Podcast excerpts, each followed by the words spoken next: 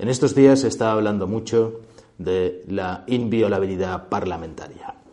¿Por qué? Porque en el juicio del procés del 1 de octubre los acusados están defendiendo diciendo que deberían ser inviolables todas las cosas que han hecho en el Parlamento y que deberían ser inmunes, o al menos es un mensaje que llega a ser confuso.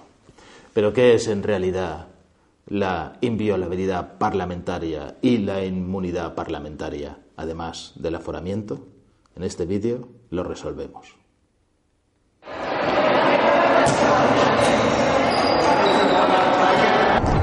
Legal TV con el deporte juvenil, suscríbete y colabora.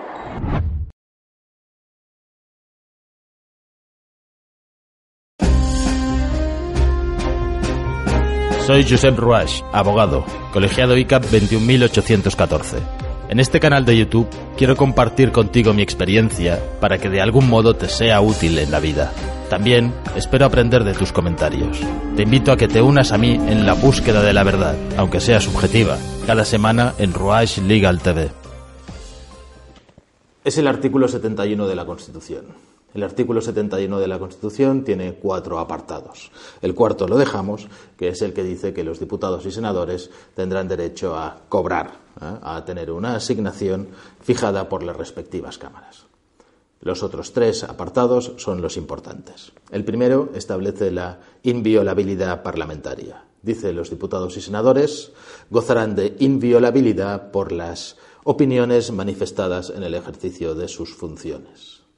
El apartado segundo es el que se refiere a la inmunidad parlamentaria y dice que durante el periodo de su mandato los diputados y senadores gozarán asimismo de inmunidad y solo podrán ser detenidos en caso de flagrante delito, no podrán ser inculpados ni procesados sin previa autorización de las cámaras. Y el tercero es el aforamiento. En las causas contra diputados y senadores será competente la sala de lo penal del Tribunal Supremo. Empezaremos por el aforamiento, que es el más sencillo. Sencillamente, si uno tiene su acta de diputado y tiene o de senador, solamente puede ser juzgado por la Sala de lo Penal del Tribunal Supremo. Y entendemos que únicamente nos estamos refiriendo a cuestiones criminales, a cuestiones a las que se les aplique el Código Penal, no por las otras cosas. Si ellos tienen una deuda y el banco le reclama, si han hecho un contrato anterior y, pasa cualquier otra cosa, es un procedimiento civil y entonces serán juzgados en el tribunal que corresponda, igual que todas las personas normales y corrientes o todas las empresas normales y corrientes. La segunda prerrogativa era la de la inmunidad. La inmunidad significa que no podemos proceder contra ellos, pero no podemos proceder contra ellos nunca. No, no es cierto, podemos proceder contra ellos salvo en caso de flagrante delito, pero es una invención que intenta proteger a la democracia de las actitudes que puedan ser antidemocráticas. Es decir, nosotros, con mala fe, podríamos poner querellas a los diputados para que tuvieran que asistir cada día o pronto o muchas veces, por ejemplo, a los tribunales, a declarar, a hacer cosas o incluso que pudieran llegar a ser detenidos con mala fe montando delitos. Y eso podría impedir que ellos tuvieran que votar. Si no pueden acudir a la Cámara, no pueden votar. Y es una herramienta jurídica que se origina para proteger a la democracia en sí mismo, no a los diputados, no a los senadores, sino a la democracia, a que puedan votar porque han sido legítimamente elegidos. Cuando terminan el acta, cuando terminan o dejan de ser diputados, entonces se puede proceder contra ellos como si fueran personas normales. Si se trata de un delito flagrante, es decir, le encontramos matando a alguien a un diputado, evidentemente va a ser detenido y evidentemente al ser flagrante no estará protegido por la inmunidad parlamentaria. También, en otros casos, y ya ha ocurrido aquí en España, se puede solicitar a la Cámara que permita el procesamiento, por ejemplo, en casos de corrupción. Y la Cámara normalmente permite ese procesamiento, siempre y cuando sea relativamente justificado. Y la más compleja de las tres, la inviolabilidad. ¿Qué significa que es inviolable? Aquí nos tenemos que centrar en la idea de que estamos en un sistema parlamentario. En un sistema parlamentario donde cada uno de los diputados o senadores que representan a todas las personas tienen la necesidad de poder expresarse e incluso de intentar hacer cosas que cambien las leyes y que las modifiquen y hacer propuestas que en sí mismos serían ilegales. Un ejemplo, el aborto. El aborto estaba prohibido en España. Cualquier parlamentario que hubiera propuesto, y además era un delito, quitar la ley del aborto o que el aborto se permitiera, si no hubiera estado protegido por la inviolabilidad parlamentaria, podría haber estado cometiendo un delito al intentar proponer esta ley, porque era ilegal.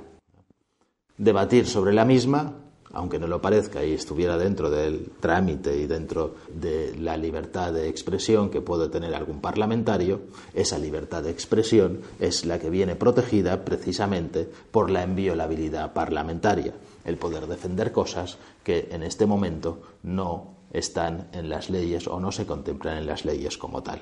Podemos llevar esto a cualquier extremo, pero esa es la razón por la cual existe la inviolabilidad parlamentaria pero únicamente por las opiniones que se manifiestan en el Parlamento y ejerciendo sus funciones.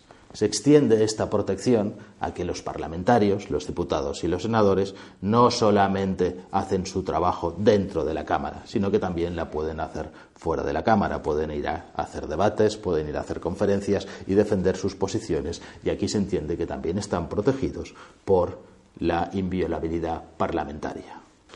¿Esto significa que un parlamentario puede hacer cualquier cosa en virtud de la libertad de expresión dentro del Congreso de los Diputados? ¿Esto significa que puede insultar, que podría pegar, que puede desnudarse y hacer cualquier reclamación en cualquier sentido?